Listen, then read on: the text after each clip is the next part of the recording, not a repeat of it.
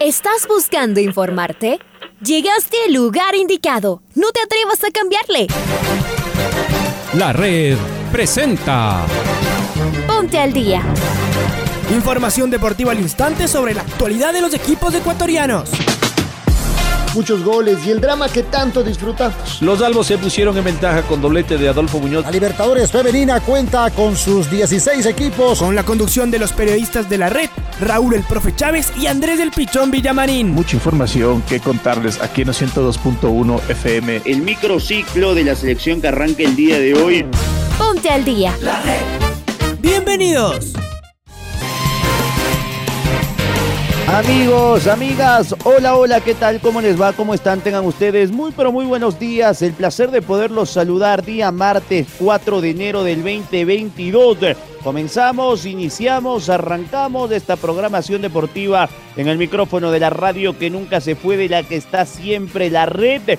25 años. Le saluda Andrés Villamarín Espinel en compañía del señor Raúl Chávez. Está de igual manera en esta oportunidad el eh, señor Leonardo Durán en los controles. Arrancamos esta programación deportiva. Es momento de saludar contigo, Raulito. ¿Cómo te va? Fuerte abrazo.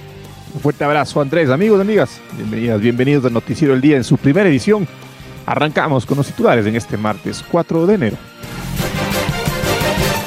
Michael Hoyos jugará en Liga Deportiva Universitaria. Pablo Marini viajó hace dos horas a Bogotá luego de pasar la noche en el aeropuerto. Carlos Rodríguez desde el nuevo fichaje canario. Emelec espera el arribo de un nuevo central. Diego Armas sueña con tener un gran año en Sociedad Deportiva Aucas. oficializó la contratación de su nuevo delantero argentino, y se cumplió con la segunda etapa del Rally Dakar 2022. El Manchester United perdió inéditamente en la Premier League.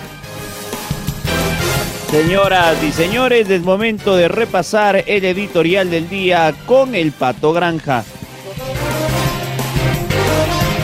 Este será un año especial, a no dudarlo, para quienes hacemos la red. Estamos cumpliendo 25 años y no queremos que sea un festejo de un día o dos.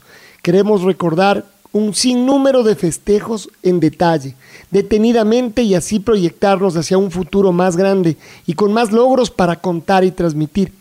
En el día lejano 1996 soñamos con un espacio amplio para hablar y discutir solo de deporte. Parece muy difícil, dijo primero mi papá Pancho Moreno, pero luego lo fui convenciendo que era posible lanzarnos en esa aventura. Mi hermana Maggie impulsaba el proyecto desde la comunicación, pero también desde el orden, los números y la organización. Cuando sonaron por primera vez los transmisores, allá por noviembre del 96, todavía no lo podíamos creer. Quizás, sin saberlo, había sido el sueño de Alfonso Lazo Bermeo, pero en realidad creo que luego de una vida con tanto deporte y tanto periodismo, creo que era el sueño de toda la familia. Mi mamá aquella que llevaba y lleva las cuentas del alma, como dice Rubén Blades, de cada uno de nosotros, encabezaba la lista de soñadoras. Lo hicimos entre todos y de un grupo de románticos periodistas que queríamos solo hablar de fútbol, de deporte, con emoción y sin obstáculos. El inicio no pudo haber sido más complicado. Al tercer año, cuando recién intentábamos despegar y así pagar las deudas contraídas, nos agarró la crisis del 99 y 2000. Hubo buenos amigos que siguieron creyendo en el proyecto y nos mantuvimos a flote, pero sobre todo estaba mi viejo, un roble para aguantar tormentas a lo largo de su vida. Quizás por eso cantaba los goles con tanta y única emoción.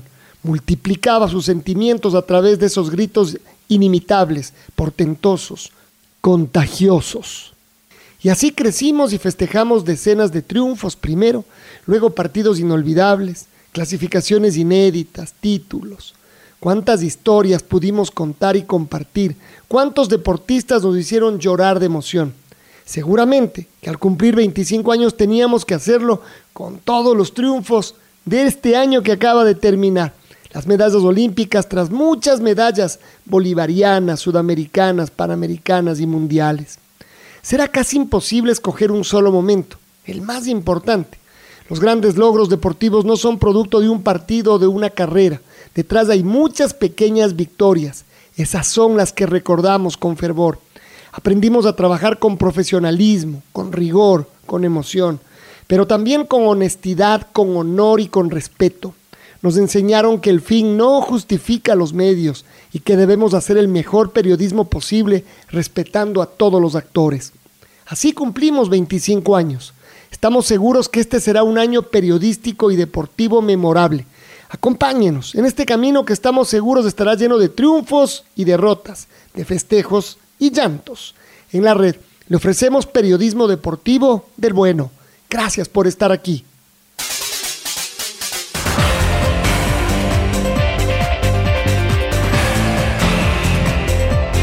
Liga Deportiva Universitaria y el Barcelona Sporting Club de la ciudad de Guayaquil llegaron a un común acuerdo en cuanto a la transferencia de dos de sus futbolistas que pertenecen a sus filas.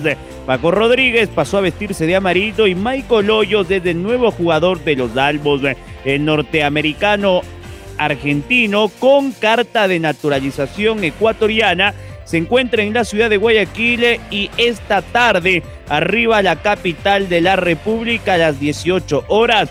Michael Hoyos de forma inmediata se realizará la prueba PCR y el día de mañana tendrá ya los chequeos médicos previstos y de rigor para sumarse a la pretemporada en el centro de alto rendimiento de Pomaski. Hoyos tendrá su aventura en un cuarto club en el fútbol ecuatoriano, luego de mostrarse en el Deportivo Cuenca, pasar por el Guayaquil City, venir del Barcelona y ahora jugar en Liga Deportiva Universitaria. Hoyos es del completo agrado de Pablo Marini y por ello se agilizó una transferencia que solo en el mes de diciembre se sabrá quién salió como ganador. Rodríguez al Barcelona, Michael Hoyos, que vuelvo y lo repito, llega esta tarde a la capital de todos los ecuatorianos tras haberse convertido en el nuevo fichaje de Liga Deportiva Universitaria.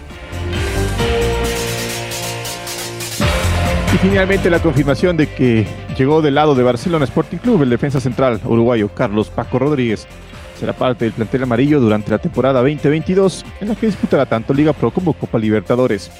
El defensor llega a nuestra institución por una temporada préstamo con una opción de compra a final del mismo, en una operación en la, que, en la cual Michael Hoyos va cedido por un año a Liga Deportiva Universitaria, confirmaba en uno de sus párrafos el comunicado por parte de la institución amarilla.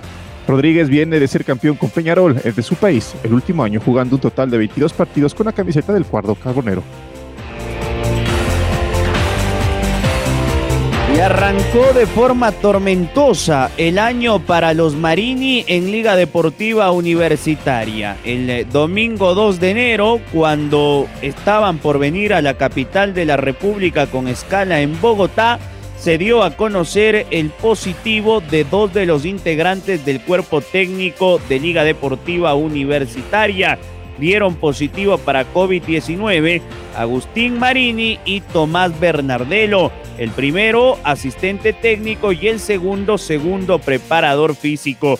Ambos eh, se quedarán en Buenos Aires y volverán al Ecuador en caso de dar negativo recién la segunda semana de enero quienes sí se pudieron embarcar y arrancaron un auténtico tormento fueron Pablo Marini, entrenador, y Tomás Marini, primer preparador físico. Su visa de trabajo se encontró vencida y no pudieron ingresar al país, pese a que se hizo varios esfuerzos.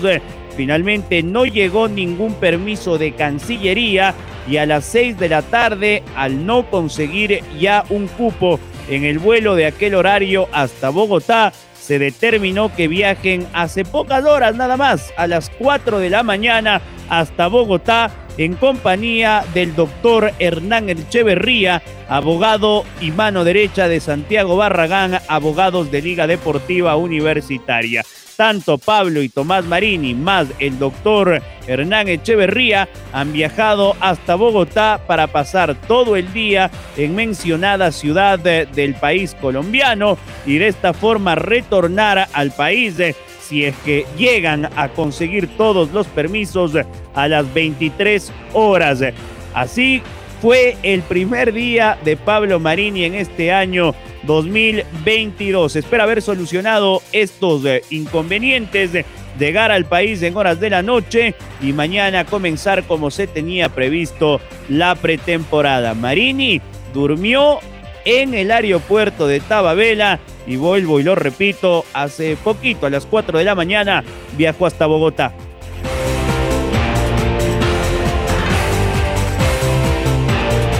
Gustavo Canto, nuevo zaguero de Melec para el 2022, ya brindó sus primeras declaraciones previo a llegar al país. El jugador argentino fue presentado hace pocos días como refuerzo del bombillo y comentó en una entrevista cuáles son sus aspiraciones con el club y los objetivos personales para este 2022. Todo se dio con la gente que me maneja, en un principio ni yo sabía. Ya que me quedaba un año más de contrato, lo hicieron en silencio. Me gusta ir duro en la marca, ir al frente por el mano a mano. Siempre fui marcador central desde chico, declaró Canto. El defensor argentino reconoció saber algunos detalles del presente de Melec. Sé que es un grande del país, llegó a la final. Y la consigna mía es ganar mi primer título como profesional acá en el club. He jugado en línea de 3 y línea de 4, no tengo problema y me puedo adaptar a lo que el profesor requiera en la defensa, finalizó. Gustavo Canto arribará el fin de semana a Guayaquil para unirse a la pretemporada del plantel que dirige el director técnico Ismael Rescalvo. La llegada del cordobés será tras la salida del defensor argentino ecuatoriano Lucas Sosa con destino a Barcelona Sporting Club. Es momento de ir con Sociedad Deportiva Aucas en Cóndor Voces y Oídos del Deporte. Conversamos con Diego Armas, nuevo fichaje del elenco ex petrolero sueña con ser campeón con el Aucas, tener un gran rendimiento y se ilusiona con la plantilla que se ha armado para este 2022. Las palabras de Diego Armas aquí en el Noticiero al Día. Y bueno, sí, en lo profesional, eh, la verdad es que bastante contento de llegar a una institución como Aucas. Eh, sabemos que es un desafío eh, muy importante para mí en este año. Así que bueno, trataremos de, prepararnos bien y de hacer una gran temporada, como dices, tratar de, mejorar lo que se hizo en Católica y llegar y ser un aporte para, la institución.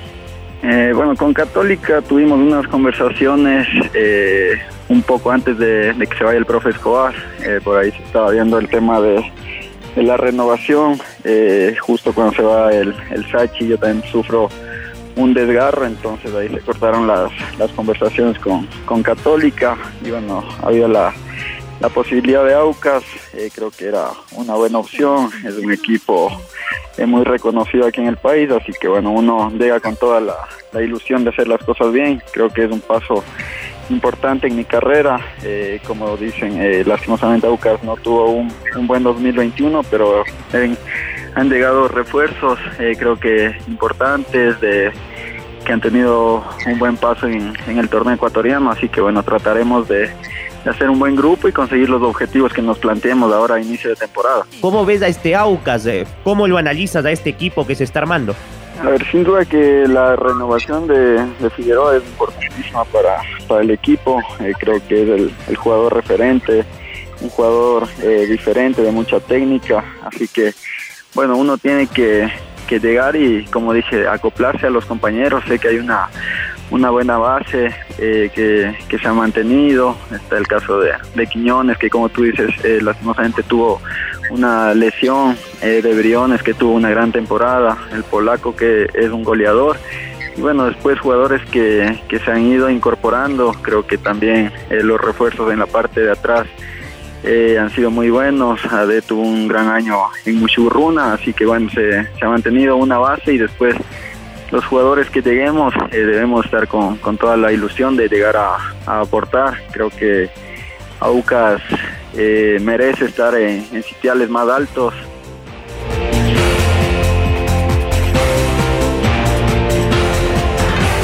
El atacante argentino Cristian Llama es el nuevo jugador de Mushurruna, así lo oficializó el equipo del Ponchito en sus redes sociales.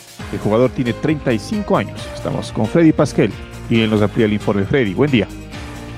Hola, ¿qué tal amigos, amigas oyentes de 202.1 en el Noticiero al Día con información del equipo del Runa que ayer por la tarde daba a conocer la contratación del volante argentino Cristian Ezequiel Llama.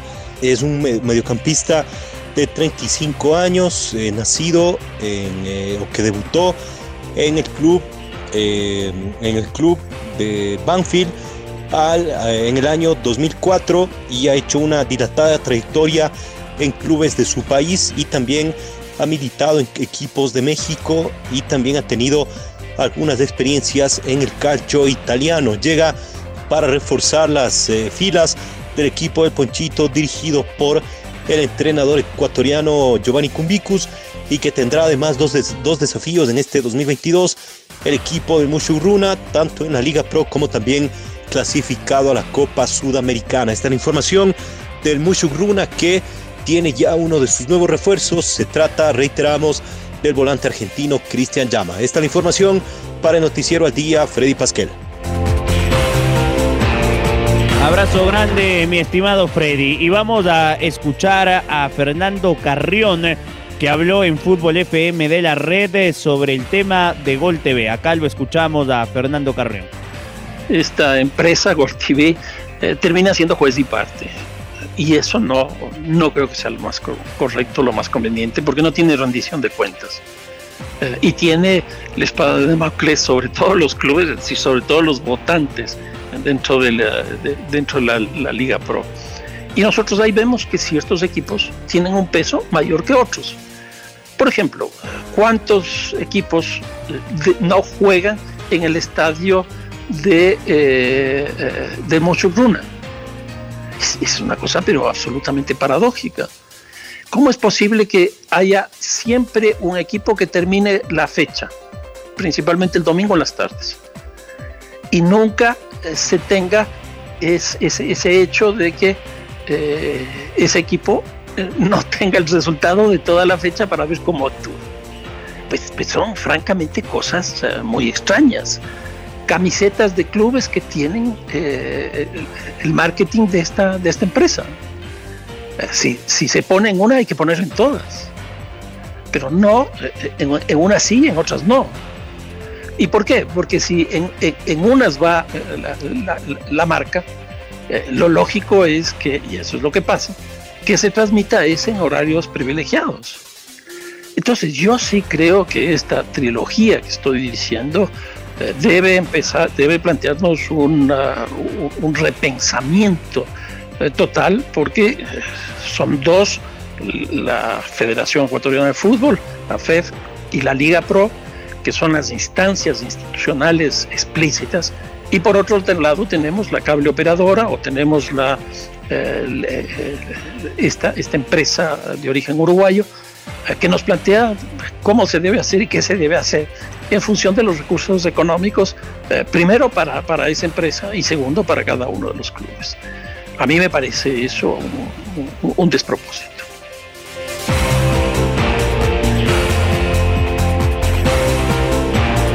El Manchester United perdió inéditamente en la Premier League. La próxima semana se jugarán algunos partidos postregados. Vamos con Domingo Valencia. Nos cuenta los detalles. Domingo, buen día. Hola compañeros, ¿cómo les va? Con un gol de Joao Moutinho, el Wolverhampton le ganó 1 a 0 al Manchester United en el cierre de la vigésima primera jornada de la Premier League. El portugués se convirtió en el jugador más viejo en anotar el gol ganador de un equipo visitante en Old Trafford en toda la historia de la Premier League. Fueron los primeros tres puntos que consiguieron los Wolves desde febrero de 1980. Con este resultado, el United es séptimo con 31 puntos y el Wolverhampton hizo 28. En otros partidos, el Manchester City le ganó 2 a 1 al Arsenal con un gol de Rodri en el minuto 93. El Tottenham se impuso en uno de los derbis londinenses 1 a 0 al Watford con un gol de Davidson Sánchez. El West Ham sumó 3 puntos en su visita al Crystal Palace. El Brighton venció 3 a 2 al Everton. Y el Chelsea empató 2 a 2 ante el Liverpool en Stamford Bridge. El City lidera la tabla con 53 puntos. El Chelsea es segundo con 43. El Liverpool tiene 42, el Arsenal 35, West Ham 34, Tottenham 33, United 31, Wolverhampton 28, Brighton 27 y el Leicester 25. El Burnley, Newcastle y Norwich están en zona de descenso. La próxima semana se jugarán algunos partidos postergados. Este fin de semana no habrá Premier porque se disputarán los encuentros de la tercera ronda de la FA Cup. Informó para el Noticiero al Día Domingo Valencia. Compañeros, vuelvo con ustedes de Estudios Centrales. Buen día para todos. Buen día también domingo y vamos ahora con Pablito Kim porque los pilotos ecuatorianos cumplieron con la segunda etapa del Rally Dakar 2022 en la categoría prototipos ligeros. Sebastián Guayasamín ocupó el octavo puesto. ¿Cómo te va, Pablito? Buen día.